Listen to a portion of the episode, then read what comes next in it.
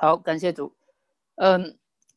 我们这个已经，我们今天上到第三课了。我们讲了圣灵的九个果子。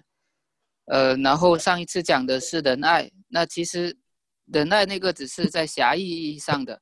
我们要知道广义的，就是爱是联络全德的哈。所以其实讲每一个的，接下来讲每一个的美德都其实都跟爱有关系。那今天的有两个美德是喜乐和平安，喜乐和平安。嗯，那个这个约翰福音是很著名的讲这个平安的书哈。呃，约翰福音的十四章二十七节，耶稣说：“我将我的平安赐给你们，我所赐的不像世人所赐的，你们心里不要忧愁，也不要胆怯。”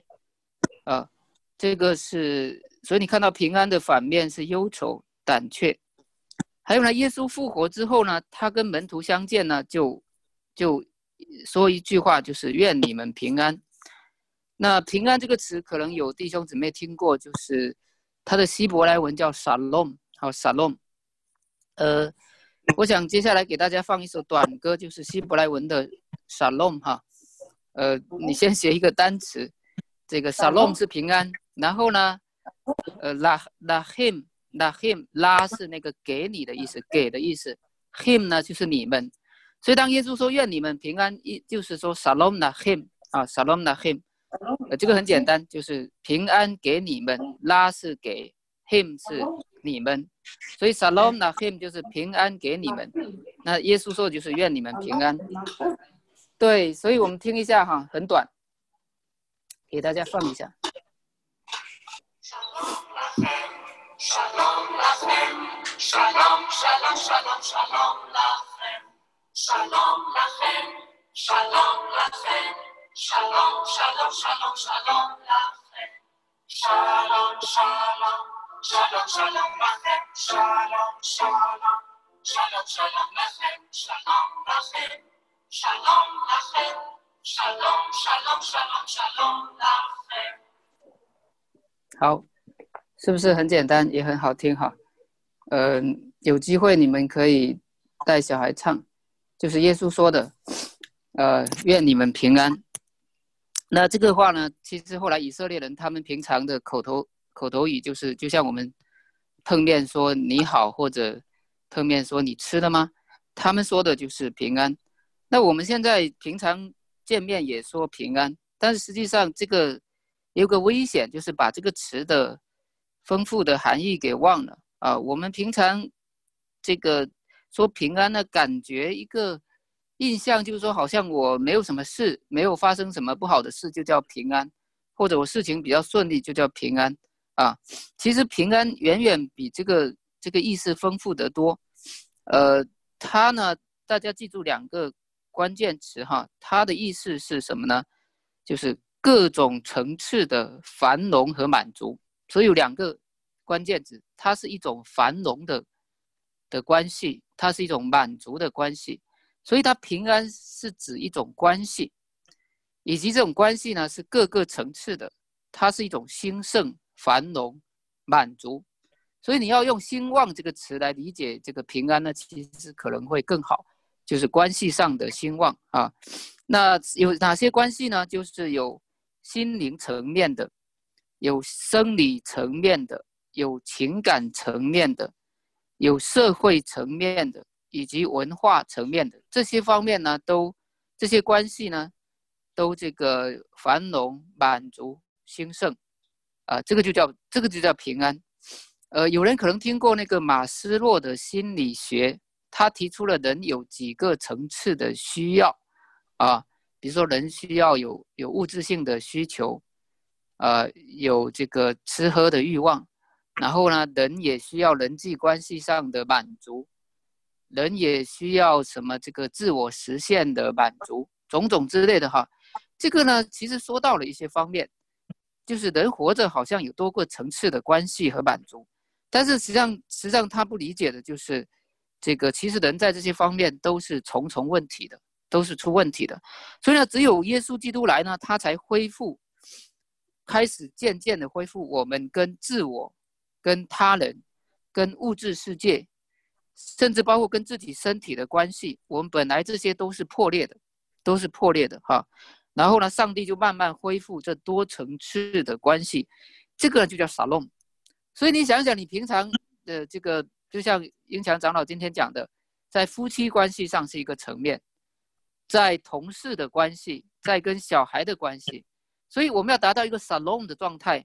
除非我们不断的被没有声音的吗？呃，陈云飞说没有声音，有有声音吗？到底？可以，可以的，可以哈。可以可以。所以可能是各自要调整一下。那所以这些方面要达到一种兴旺和兴盛的状态呢，呃，这个是是需要多层次的一种更新和达到一种生命的平衡的成长啊，所以这个是一个过程，也是上帝的国度在我们当中实现的一个特征。那所以这个平安呢，我们说它有大概有几个方面的内涵哈，一个是，所以陈云飞你可能自己要调一下，其他人听得到，呃。那一个内涵是它有个体方面的啊，这个就是我们如果我们的品格和生命越来越像基督的话，我们其实就有有这个真正的平安啊，就是就是什么呢？呃，又有人说没有声音的话，其他应该有声音吧？我觉得我现在网络应该还可以。对，有声音，不过有问题。好的，好好好的。就是就是说，这个我们要想一个问题，就是我们平常可能会失去很多东西，啊，呃，就是世人追求的东西可能会失去，但是有没有可能基督徒就是他失去很多东西，但是呢，他有一样东西，如果我们在神面前的目标是正确的话，我们就不会失去，比如说我们这个财富啊，甚至一些名声啊，还有很多东西都会失去。但是呢，如果我们的那个，呃，品格在成长的话，所以上帝甚至会让我们失去很多东西，来培养我们的信心。信心是很重要的一种品格和美德，是吧？啊，所以呢，平安的具体意思呢，就要把世人所追求那些外在的东西，跟基督徒所追求的最重要的是生命品格和美德的成长。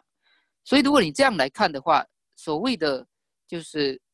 真平安是世界的人不明白也不会有的，所以就像说，有时候如果你是诸事顺利的话，有时候你的见证反而是会有一点悖论，因为别人看说，哎，你为你你成为基督徒，他也很向往，为什么向往呢？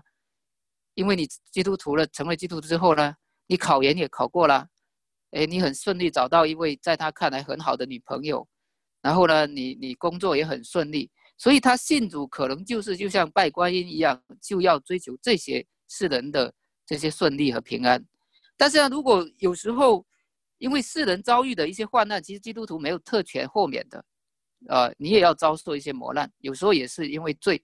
那这个时候呢，如果别人因为丢失了一些东西，他很忧愁，但是呢，你虽然也也伤心，但是呢，你反而有一种在这个过程中呢，却操练了。你对上帝的信靠，你有一种说不出的喜乐，那这时候别人就会觉得奇怪了，说：“哎，他失去了女朋友，他竟然没有，就是没有像像我那么烦躁，呃，他考研没考过，他竟然还还还这个挺挺看起来挺挺挺那个喜乐的，他他最最近做生意，呃，他最近丢了工作，他也好像没有很绝望，哎，甚至现在这个时局。”这这么这么糟糕，也他也没有这个过度的惊乱不安，呃，那那这样就是，其实就是你内在的品格，你跟上帝的关系的一种成长，所以我们不要以世人的标准去衡量的话，我们才可能，呃，有真正的平安啊，不然你你会跌倒的，因为你以为平安就是上次上帝赐给你各种东西各种恩赐，你不依靠那个赐恩者，呃，随时抓住那些恩赐。那这样的话呢，你就容易跌倒，因为上帝没有应许你的那些恩赐呢，就是永存不变。上帝应许的是，你生命的成长会不断的这个进行，以以致到将来永生。所以唯唯一能够在你地上保留的，就是你整个生命的美德、对上帝的认识啊，这些会存存的比较久。所以这个是个体方面的，然后它也有集体方面的啊，有集体方面的。集体方面，比如说在哥哥罗西书当中、以弗所书当中，就特别讲到集体层面的一种平安。那集体层面平安，就是刚才讲的平安是讲一种关系啊，它是要用关系来理解。呃，用中国的一个成语是比较好理解的，最根本的不平安是我们跟上帝关系的破裂。所以呢，基督恢复我们跟上帝关系呢，用一个成语叫“破镜重圆”。破镜重圆，原来是碎片的一个镜子，变成了非常的完美明亮。那这个就叫这种关系的恢复哈。所以，所以呢，在教会当中也会产生这个就是不平安，就是基督徒彼此之间互相的摩擦。但是你发现呢，只要教会整个。真理的根基和基本的一些生命的操练有这个方向的话，即便经过摩擦呢，它最终还会保持在基督里的爱和合一，啊，所以这个就叫平安，这个就叫平安。还有呢，在以弗所书中讲到，甚至这个，甚至呢，这个十字架的死带来的就是突破了种族之间的隔阂。保罗说：“无论是化外人，是自以为文化很发达的希腊人，还是那些蛮族人，在都在基督里可以合而为一。啊，无论是中国人还是美国人，是白人还是黑人，是知识分子还是那些打工的，你会惊奇的发现，在家庭教会当中有各式各样的人，他在基本层面都能够合一。虽然他还有一些属世的身份，常常带来一些这个关系上的。”摩擦、隔阂，但是呢，在主的平安的这种关系的造就当中呢，会越来的越合一。所以这个是有集体层面的。第二点呢，就是大家要知道，平安有客观层面的，也有主观层面的。刚才说是个体层面和集体层面哈，现在是客观层面和主观层面。客观层面是什么呢？就是基督已经带我们。受了刑罚，所以无论你有时候信仰状态好一点，心情好一点，还是坏一点，其实都不是最根本的。最根本的是因为基督客观的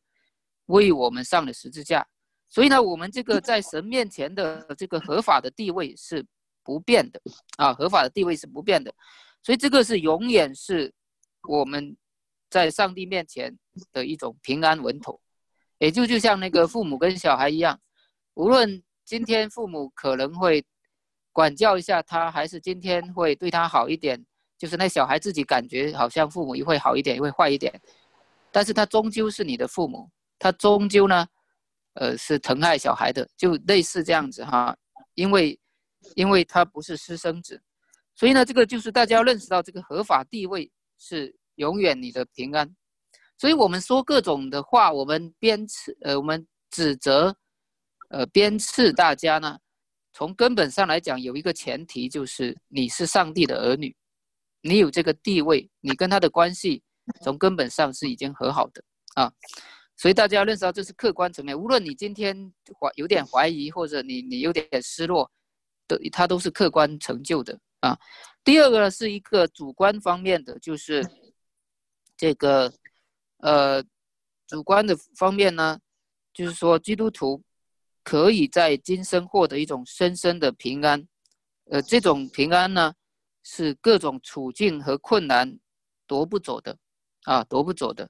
在后面呢，这个引用了一一段话，是引用魔戒的一段话，我觉得这个这个教材挺有意思的，他他常常引用这些，呃，这些比较。著名的一些文学作品，哈，他引用魔戒的一段话讲到，有一个就是那个魔戒远征队，有一个人叫山姆，他有一个他跟跟从了他的主，他的那个主人那个去去这个进行了，就是开始这个呃魔魔界的之旅，哈，然后呢，他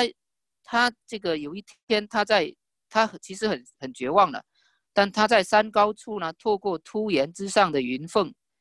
山姆呢瞥见一颗白亮的星闪烁了一会儿，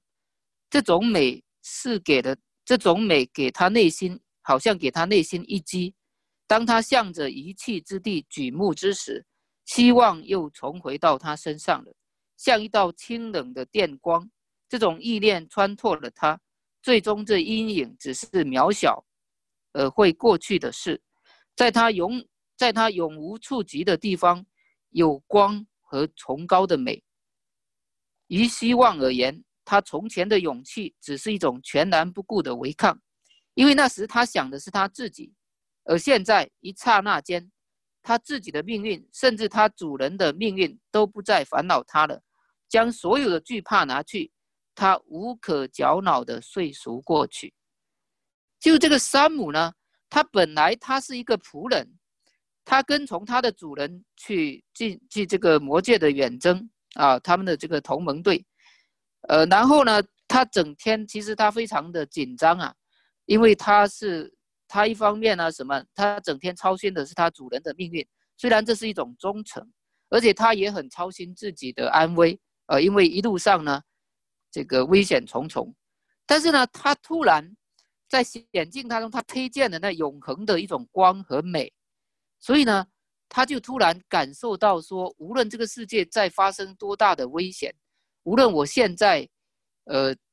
这个这个。一这个都没有一个安枕头的地方，但是他竟然突然一下子所有惧怕都都没有了，他安然的睡去了。我不知道你有，你作为基督徒有没有这种感受？就是现在各种环境，包括你实际上你个人的处境，都可能变得很很不好，按世人说很不平安，啊，非常的不平安。但是呢，你有没有突然有一有那么一会儿想到说？你的最基本的信仰是，上帝在看着这个世界，而且你也认识到上帝的慈爱和他永恒的美。你突然好像在一部乱糟糟的的一个的这个电视剧的拍摄广场当中呢，你以为那个一正在就像我们以前举的例子，就是上帝的蓝图那里边说的例子，你看到一只。在海边有一只大鲸鱼过来，正在要咬一个孩子，然后呢，你非常的大声的尖叫，说哇危险危险！然后呢，其他人在旁边人都都一动也不动，你非常的奇怪。然后后来你向上一看，高高的一个坐台上面呢，坐着那个电视的导演，人在正人家正在导演一个戏，而不可不会有危险啊。所以你如果你你在各种呃混乱的这个世界、失序的世界。很危险的这个世界，呃，无论是政治上的很糟糕，经济上也很糟糕，家庭呢也让我们感觉困扰。但是呢，你突然会瞥见那个永恒的美和光，那你有可能在极度的，你不再挣扎了，因为你不想再操心说有多少事情你做不好，你也不想再操心你自己的一些面子、安危，还有各种事情，你突然有获得一种深深的。安慰和满足，说无论再混乱，上帝他在管着，所以你就安然的睡着了。啊，我我我不知道你有没有这个感受，我我还是我最近一两年我的最深经历，当然就在看守所，我有时候有这个感受，我整天想着这个要提审，我怎么应对他，我又想着外面很多的事情，然后呢，我又想着，呃，在里边呢，一会那那个有些。呃，里边安排的一些那个那个同坐监的人，他要来算计我，啊！但是呢，有突然我忽然觉得所有事情其实就像大卫说的，他要来骂我，也是上帝派派他来骂我。我突然说，哎，什么都不管了，呃，该怎么样就怎么样吧，我就我就安然的睡着了。好好好几次是这样子，所以这个呢，需要一种信心的跳跃啊，从这个纷乱的世界看到日光之上呢。有那位上帝啊，所以平安的源头是瞥见上帝的美善和上帝的美。从刚才的魔戒你可以看到，然后另外接下来我们要想一件事情，那平安这个美德跟喜乐的美德有什么关系呢？呃，这里说呢，他说其实喜乐就是操练平安。如果你对平安的理解是没有发生什么事情比较顺利的话，那你就理解不了为什么喜乐就是操练平安。所以你要回到今天的一个纠正，就是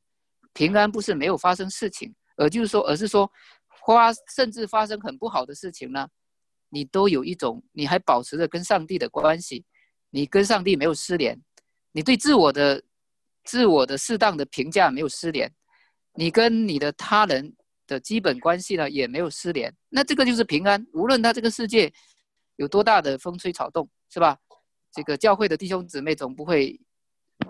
说现实一点哈，这个世界在发生什么变化，除非客观上联系不上，不然教会弟兄姊妹总不会遗弃你吧，是吧？那你想到这里有没有给你增加一点平安？因为说实话，从现实的角度，今天这样一种社会是一种原子化家庭的社会。那说某种意义上呢，它的整个支柱系统是非常的脆弱的啊。虽然好像更大的自由脱离了家族，脱离了什么，但它非常的脆弱的。所以呢，基督徒其实你有有教会啊，上帝会赐给你更多可见的一些。他扶持你的软弱，哈。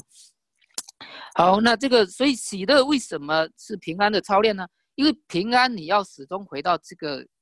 这个理解，就是一种关系，一种兴盛的圆满的关系，这就是平安。所以呢，呃，就是如果你不断的在这个，特别是跟上帝的关系当中呢，你不断的经历上帝的的慈爱和上帝的美，上帝的荣光。那你同时就会有一种喜乐，而你跟上帝这种关系呢，这种喜乐呢，是其他东西都夺不走的，因为它是一个超自然的关系。呃呃，比如说这个警察他要来攻击你，其实他能够用的所有的计策，无非就是什么呢？把你在地上所拥有的一切把你夺走。所以他任何一句辱骂你的话，背后都是说好，他的预设是什么呢？你非常非常的在乎你跟家人的关系。哦，所以我就用这个东西呢，这一点来攻击你，啊，你非常非常的在乎，比如说你的、你的、你在学校的工作和学位，我就用这个地方来攻击你。你非常非常的在乎你的某些名声，我就想一些办法来丑化你。所以某种意义上，一方面呢，这个这个地上对你的攻击呢，呃，它是我们一些生存上面常见的一些需要，但有时候它也是一个一个考试。就是说，最终，如果其他东西一下子暂时没有，你只有上帝的话，你能不能满足？如果你能满足的话，你能满足跟上帝的关系的话，你就有一种说不出的喜乐。那如果你不能满足的话，说明你平常主要是因为上帝赐给你那些次要的东西，比如说家庭啊。跟上帝相比，其实是次要的，因为如果没有上帝的话，你家庭一定维持不好，啊，家庭啊，金钱呐，房子啊，这个朋友关系啊，生意啊，呃，这个学位啊，知识啊，书本啊，所以这些如果如果这些把你拿掉的话，你到底能不能平安？如果能平安的话，你就有喜乐，因为你还有跟上帝那个兴盛的关系。所以这个世界最奇怪的，他想不通的就是说。有时候把这些夺去呢，反而帮助医治了你的偶像崇拜倾向，明白吗？因为你你其实不知道你对你陷入这个世界有多深，所以说测试一下，突然发现你其实更加依靠的是那些恩赐，而不是赐恩的上帝。所以其实约伯他他受的考试就是这个了，啊，魔鬼攻击他说，约伯信你到底是因为你本身而信你呢？因为你本身是非常美善而爱你呢？还是因为其他的东西，然后上帝说：“那肯定约伯是单纯的，因为我本身就很美好，他所以爱我。他不是因为要利用我去要到其他一些次要的、比较相对等级上比较不美善的东西，他爱我。所以这个就来来了一系列的试验，是吧？所以这个平安跟喜乐，大家要知道，它为什么是连接在一块的，就是因为在上帝的关系当中的丰盛。”本身就是一种喜乐，而且是夺不走的喜乐啊！好，那我们接接下来就是用一点时间呢，我们来查考一段经文，就是罗马书五章一到十一节。我想请我们当中，呃，基础上方便的某一位弟兄姊妹，大声的给我们朗读一下罗马书五章的一到十一节。有没有人能够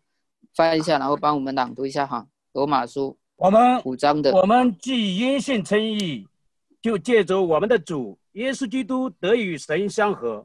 我们又借着他因信得进入现在所站的这恩典中，并且欢欢喜喜盼望神的荣耀。不但如此，就是在患难中也是欢欢喜喜的，因为知道患难生忍耐，忍耐生老练，老练生盼望，盼望不至于羞耻，因为所赐给我们的圣灵将神的爱浇灌在我们的心里。因我们还软弱的时候，基督就按所定的日期为罪人死，为义人死是少有的；为人人死，或者是有感觉的。唯有基督在我们还做罪人的时候为我们死，神的爱就在此向我们显明了。现在我们既靠着他的血称义，就更要借着他免去神的愤怒，因为我们做仇敌的时候。扯借着神儿子的死得与神和好，既已和好，就更要因他的生得救了。不但如此，我们既借着我主耶稣基督得与神和好，也就借着他以神为乐。阿门。好好，谢谢蓝老师啊。那个，呃，我们。稍微知道一下这个体力，因为我们上到第三课，大家大概也比较明白了。一开始我们要介绍这个美德的一些基本的理解，因为我们的理解可能是偏差的。然后呢，其实它一般是会设计两段重要的相关经文，来带领我们更深的明白，比如说什么是平安和喜乐。然后后面呢，他会引用一些教会史上的那些呃著名圣徒的一些话语，让我们有一个传统的参照。所以它这个三个层面。是比较好的，所以我想我们一般平常我们明白一个东西的思路啊，如果你能够这样做，说搞清啊，它大大概什么意思。第二呢，经文到底是怎么讲的？第三呢，有没有先贤的一些思考和榜样？第四呢，我个人在是怎么样子的？我们今天的学习很容易，就是要么直接就是经文，然后呢也没有参照别人一些总结，我们就可能比较乱。第二呢，马上就抒发自己的感受，没有前人的参照啊，所以呢。这个方式其实也是培养我们一种比较近前的学习的方法。那这段话的一个就是，首先要来问一个问题，就是，呃，大家明确看到一开始讲的就是因信称义。那因信称义的结果是什么呢？啊，结果是什么呢？我们从第一、第二、第一和第二节呢，可以看到有三个结果，三个结果啊。第一个、第二个果子是因信称义呢，就借以得以与神相合，啊，原来整个根本的关系的错乱呢是跟上帝失联，现在呢竟然跟上帝和好了，这个就是因信称义的第一个果子。第二个果子是站得以站在现在所站的恩典当中，也就是说，因为恩典是白白的嘛，所以你就是说你是无条件的。站在这个跟上帝的新关系和新地位当中，无条件的站在跟上帝的新地位和新关系当中，所以这个呢，就是一个这个巨大的安慰，因为它不因为你生活方式的一些变化而变化啊，也不因为你今天可能糟糕一点而变化，所以呢，这个是因信称义带来的这个结果，所以这点呢，其实是平安的一个基础和源头，就是无论你怎么样。他都是你的上帝啊！第三个呢，我想第三个会更深的来解释这一点。第三个因信称义的的果子，就是第二节的后半句，就是欢欢喜喜盼望神的荣耀啊！欢欢喜喜盼望神的荣耀，在这里边书本上说呢，英文是用 hope 这个词呢，其实他说比较不能完全的表达盼望这个词的意思。因为在英文当中就简单说是希望如此，有一种不大确定，但是希腊文的意思是有深深确信的渴望，啊，有深深确信的渴望，它意味着基督徒是热切的，不是不确定的，而是热切的盼望面对面见到上帝，啊，面对面见到上帝。他说我们有这样一个美妙的意象。人类灵魂的终极满足是上帝本身，所以在今生呢，其实是一个用信心来朝见上帝的一个朝圣之旅，而到了永生呢，就是一个面对面啊。所以，所以呢，这个其实清教徒他们有一个很重要的一个很优秀的，就是很热切的地方，就是他们追求信仰的确据。其实信仰的确据不是要追求一种证据，而是要追求一种对上帝深深的渴望和满足。啊，我们有一首歌叫《有福的确据》哈，那这个而且因为这种深深的渴慕见到神。这个怎么比喻呢？就就像，就像我们被关到看守所，然后，呃，尤其是妻子会会渴慕有一天相见哈。就像现在王一牧师被关，我们有我们真的是盼望有一天相见。如果我想到了最后，比如说最后几天呢，那个心，我们的心会有一种，呃，有一种非常雀跃和不安的一种状态。那如果我们在敬拜当中，有时候突然瞥见那种永恒的美和美善呢，我们已经说哇，哇如此的美，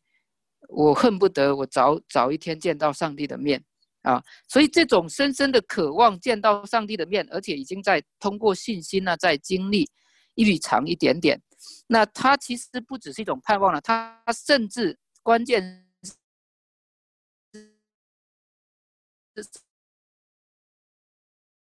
怎么呢？它甚至会直接影响到你的现在。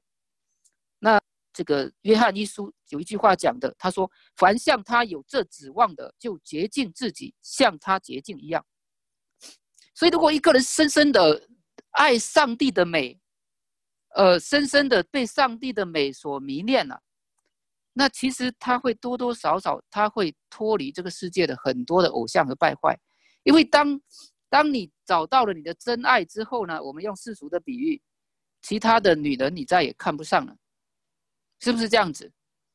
所以，我们很时候很多时候一种道德主义式的，呃，就像英强长老今天讲的，一会说这个不能做，那个不能做，然后觉得很困苦，其实是你对上帝的美和上帝的善没有多少感受和经历，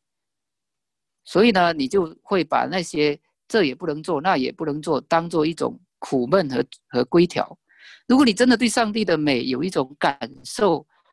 和深深的有一种渴望，那你你会你就会洁净自己，像他洁净一样，你会专更专心的来追求他，啊，所以所以这个是这样子的。那接下来我们就问，我们就带大家试查一下经，就查一下两节就好了，没那么多时间。呃，我就特别讲一下第三和第四节。呃，第三、第四节哈，第三、第四节呢说，这个第三、四节说，不但如此，就是在患难中也是欢欢喜喜的，因为知道患难生忍耐，忍耐生老练，老练生盼望。好了，你看这个盼望呢，不是一下子就有的盼这个美德，而是要有个过程的，而这个过程最关键的对是对患难的理解，所以保罗就在这里，他可能因为保罗是一种。呃，一种这个预设的修辞的对话，所以呢，他说：“那我我们讲到这个因信得以站立在这个恩典当中，而且还欢欢喜喜盼望神的荣耀，那就像那个天路历程一开始，那个天路客，呃，你记不记得对那个有两个人来找他，要把他拽回去，一个是顽固，一个是有的地方叫翻作罗顺，翻作一千。”罗顺一千七说：“其实这个人呢，就是意志上不坚定的意思哈。那他那个天路客，他说：哇，你被我说被你说打动了，那我要跟你走，我反正不不把你拉回去了。然后呢，你他在路上就跟他走，他就说：那你给我好好的描绘一下，讲一讲那个将来天堂的福乐景象。然后呢，就听得不亦乐乎。结果走着走着就掉到那个绝望潭那个泥潭当中去了啊。那所以呢。”他就一下子就就觉得很虚幻。他说：“这个你说的那么好，结果怎么一下子就经历了这些这么这么糟糕的一个一个一个泥潭？所以呢，这个所以呢，保罗就预设说，有人就可能就问说：那你说的有这么样一个美好的幸福和盼望在那里，那为什么我们还要受苦呢？我们现在受这些各种各样的苦有什么益处呢？所以他预设呢。”听众可能会问这样一个问题，啊，那我们按着第三、第四节，我们怎么来回答这个问题呢？因为教难，还有可能接下来很多的磨练，甚至家庭本身就是一个磨练，会让很多人，就像刚才大家要特别为我们祷告的那些夫妻来祷告哈，就是他们甚至因为家庭的原因，呃，远离上帝，宣称自己不信了啊。所以呢，就是今生要受的各种磨练和苦难，很多人很容易跌倒的就在这个地方，因为他可能一开始信仰就很多功利主义的倾向。就上帝为什么赐给我这么一个糟糕的丈夫？上帝为什么赐给我这么这个我老大不小了，现在还找不到老婆？为什么教会的姊妹要求眼光那么高？为什么我现在三个月过去了，我还没有找到工作？那所有这些，为什么我现在年纪轻轻的就得了这么一个病？所以这些呢，都会容易让我们跌倒。啊，因为这些是是是真实的生活中的痛，那所以保罗他他他说呢，这个呃，他关键是要对苦难的理解，所以他这里有个提醒说，你应该区分两个词，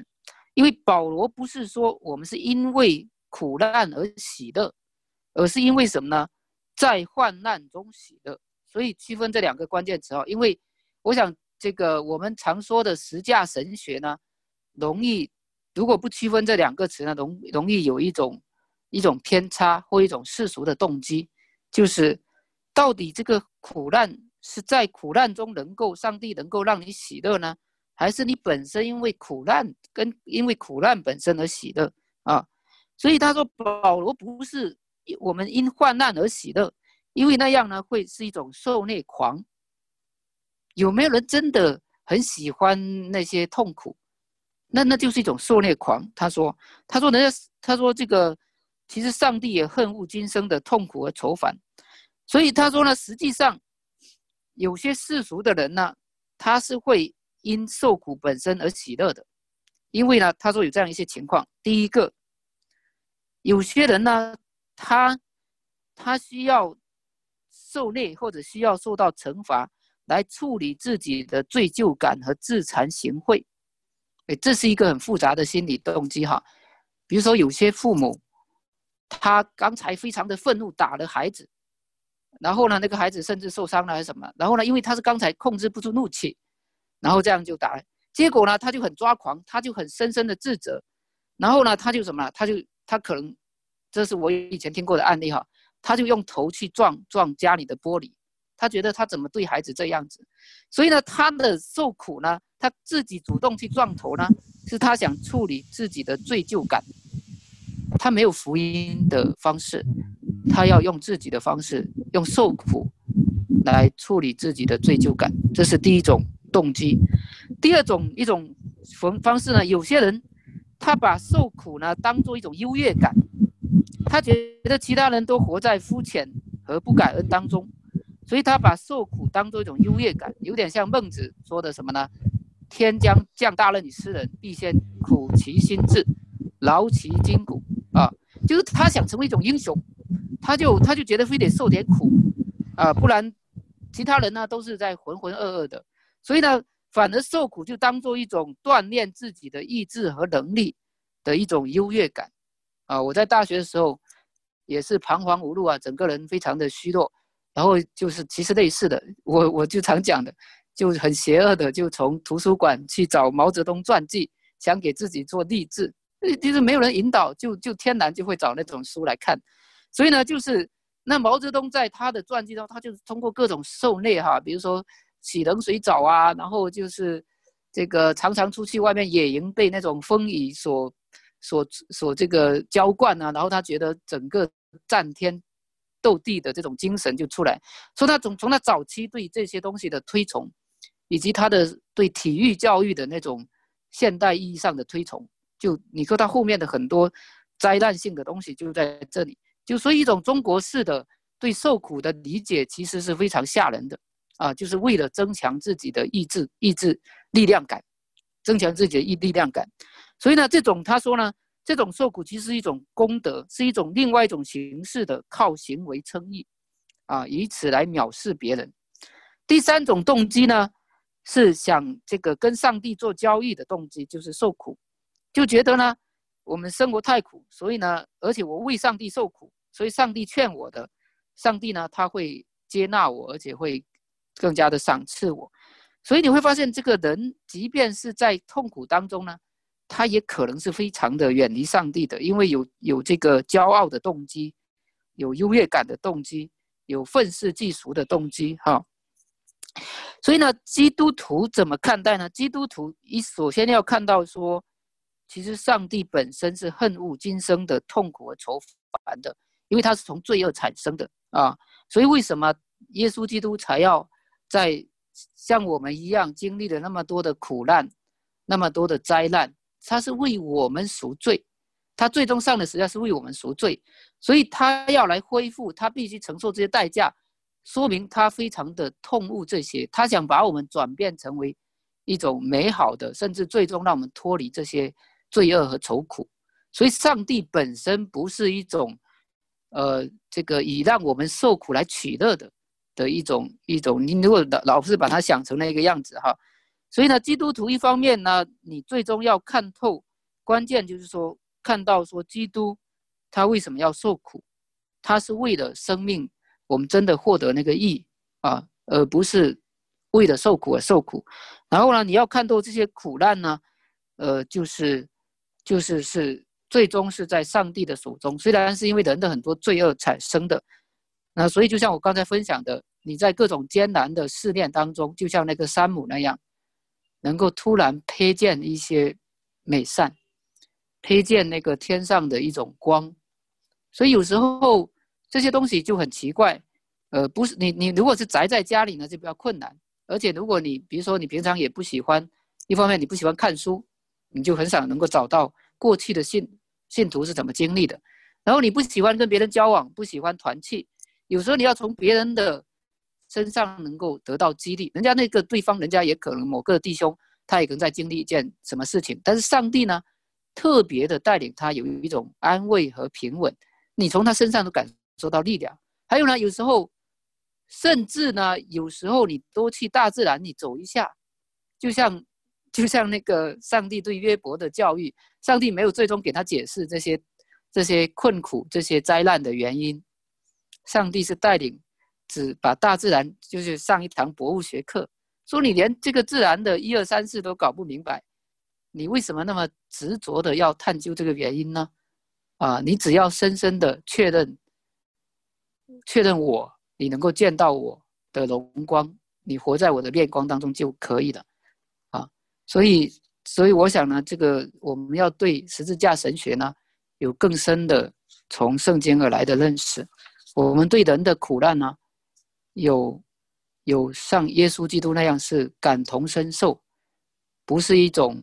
自大狂，不是一种力量感的增强，啊，呃，我们看到这些。就是我们要用福音来看到基督怎么样陪伴我们，他本身怎样受苦来胜过这些。好，我们今天的时间可能就讲到这里。那接下来呢，这个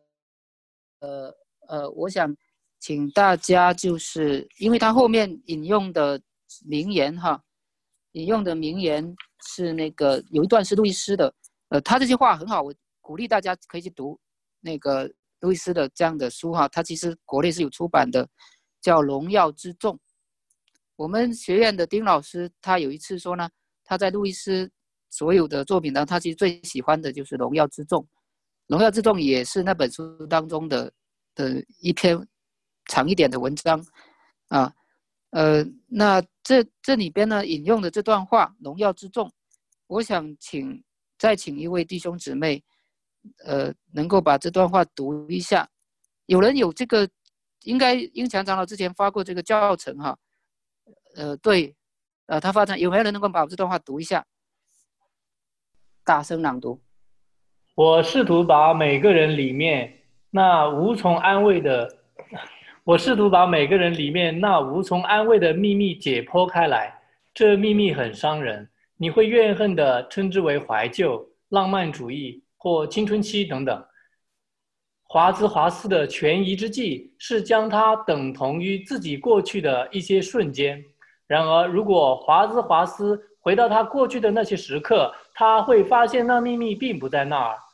我们以为那至高的美就在书籍和音乐里，然而当我们相信书籍和音乐时，他们却背背叛我们，因那美不在书籍和音乐里面，他们只不过是传递美的途径而已。如果我们误以为书籍和音乐就是美本身，那这些物品就成了虚假的偶像。那些崇拜他们的人只会落得失望心碎，因为这些东西并非是那值得崇拜的本体，他们只不过是隐约的香气。那花儿我们还没有见到，他们不过是飘渺的回音。那歌声我们还没有听见，他们不过是异国的消息。那国土我们还没有踏足。然而，若我们认真的对待圣经的画面，上帝总有一天会赐给我们那明亮的晨星，使我们披戴上太阳的光辉。当下，我们还在那至善、之美之境门外，但有一天，若上帝许可，我们要进入。当人类的灵魂能够完全自由地顺服上帝的旨意，如同一切无生气之物完全顺服一般。那么，人类灵魂就要披戴上至高上帝的荣耀。整个宇宙只不过是他的第一篇素描而已。在主看来，我们的欲望不是太强，而是太弱。我们是半心半意的受被造物，耽于吃喝淫浪和私心野欲，却对那白白送上门来的至高之物、至高之美，嗯。至高之美乐视若无物，我们好像无知的孩童，只想继续在贫民窟玩泥巴，因他无法想象海边度假是什么情景。我们实在是太容易满足了。好，这段话非常的精彩，它揭示怎么样的一种平安和喜乐，怎么样超越这个世界。好，接下来就是我想就是有十分钟，我们分小组，然后呢，每个小组由组长主持来。分享一下这段话，就是刚才念的这段话，啊，呃，你对你有什么样的一个提醒？怎么样？怎么样是一种能够找到平安和喜乐的一种一种原则？啊，就是分享一下这一点啊，这段话。好，那我就把时间交给主持主持人，看一下。好，那我稍微总结一下，就是这段话呢，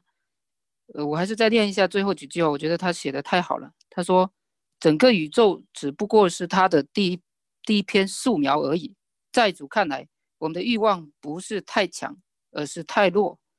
我们是半心半意的被造物，耽于吃喝淫浪和私心野欲，却对那白白送上门来的至高之美乐视若无物。我们好像无知的孩童，只想继续在贫民窟玩泥巴，因他无法想象海边度假是什么情景。我们实在太容易满足了。好，等一下哈，等一下吃饭。好，那个，呃，你会发现呢，他说他，你再回到今天的主题，就是我们为什么有平安和喜乐呢？就是因为我们把这个世界、把宇宙当做目的本身了。所以这个这个宇宙还有社会、世界上各样，包括书籍、音乐这些东西，总会变化的，甚至会消失的，甚至会被抄没的，是吧？被抄走的。那你就不会有真正的平安和喜乐。所以，如果你把它当做中介呢，那你的目标是那至高之美乐的上帝。所以，这个呢，就是说到说，从根本上是因为我们对上帝的美，对基督十字架的美，我们经历的太少了。我们基督徒呢，我觉得，尤其在中国的教会，太多讲真，就是我们讲教义。也比较多强调善，就是我们的道德，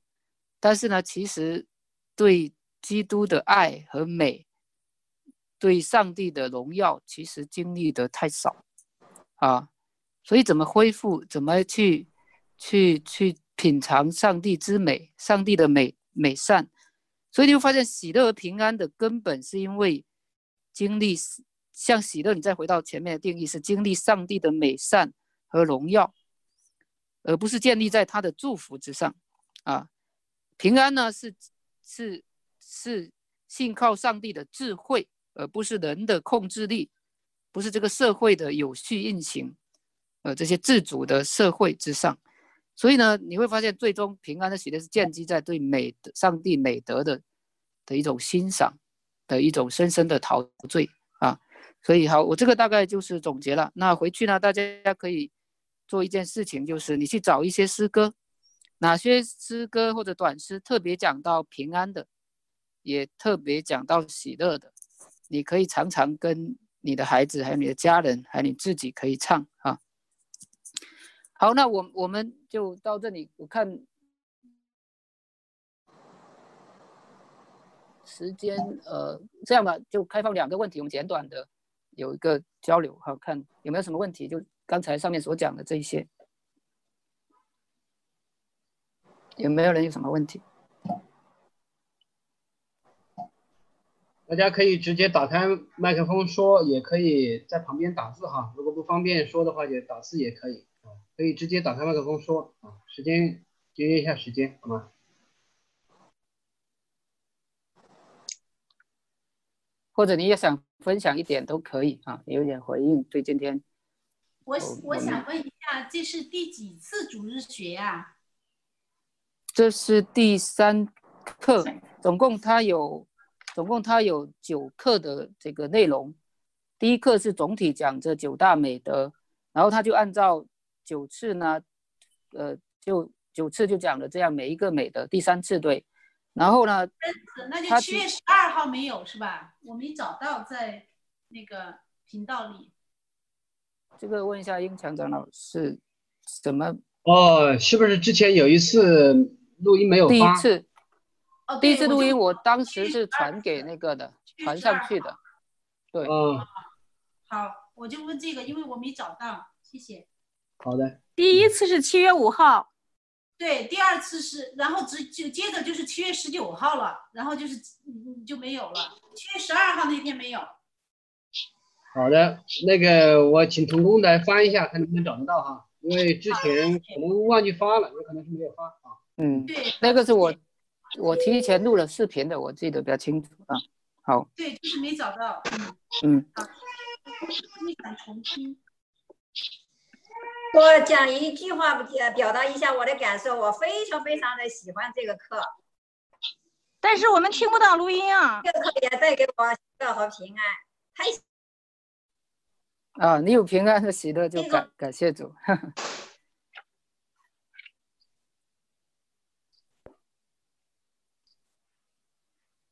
我想请问一下，我们主日学的课程有没有文字的电子版？嗯，哎，有啊，我发现我那个我我们是有教材的，呃，有学生版的教材，所以每次都呃鼓励组长提前发到小组当中，或者你自己收藏了，然后在我们讲之前呢，你可以浏览一遍哈，呃，包括解经的，其实他也教导你怎么样读经，就是他在解经的方面也很好，然后一些基本定义啊，然后那些名人名言呢，就会塑造你的一种思维，就是有深度有广度啊，好。我们想听到主主日学的录音，我们听不到主日学的录音。我们的平台应该都是有放的，上一次是有放的，我看到。主日学的录音我们都是放到这个订阅频道哈，那个弟兄姊妹自己去订阅，因为现在国内已经没有什么渠道可以发教会的这些资料了，所以大家要用电报来订阅那个教会的订阅频道。嗯，小组长，小组长，小组长可以把链接发给弟兄姊妹，是，嗯。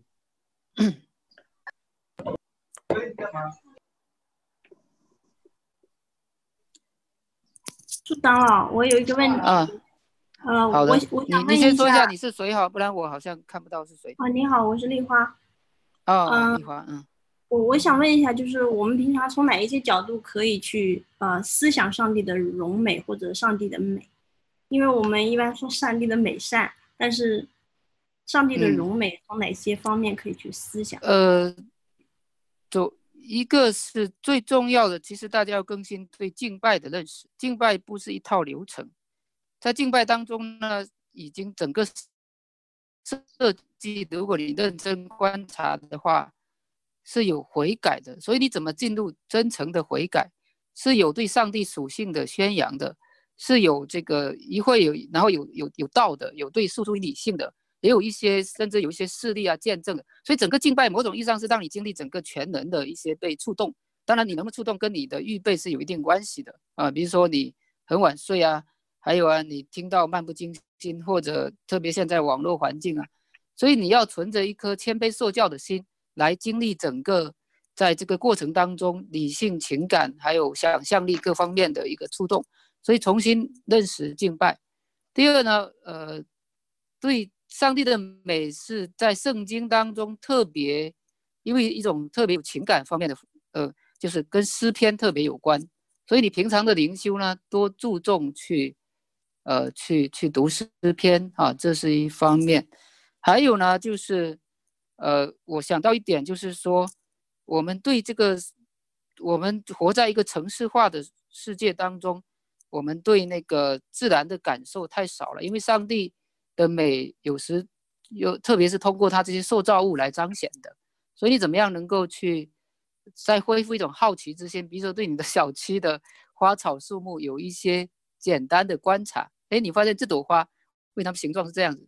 呃，其实这些会激发你的惊奇。我们平常现在对上帝的造物都视若无睹，大踏步就走过去了，因为活在一个充满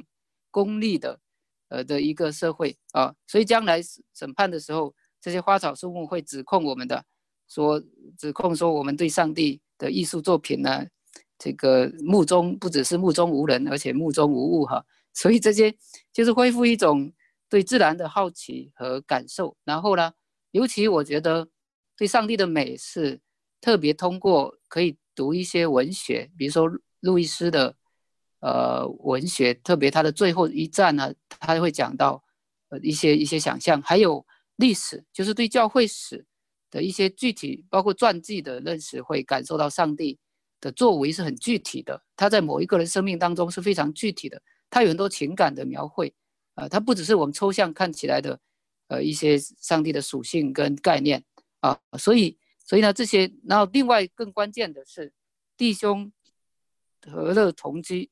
是何等的善，何等的美，是吧？所以你需要去跟人交流团契，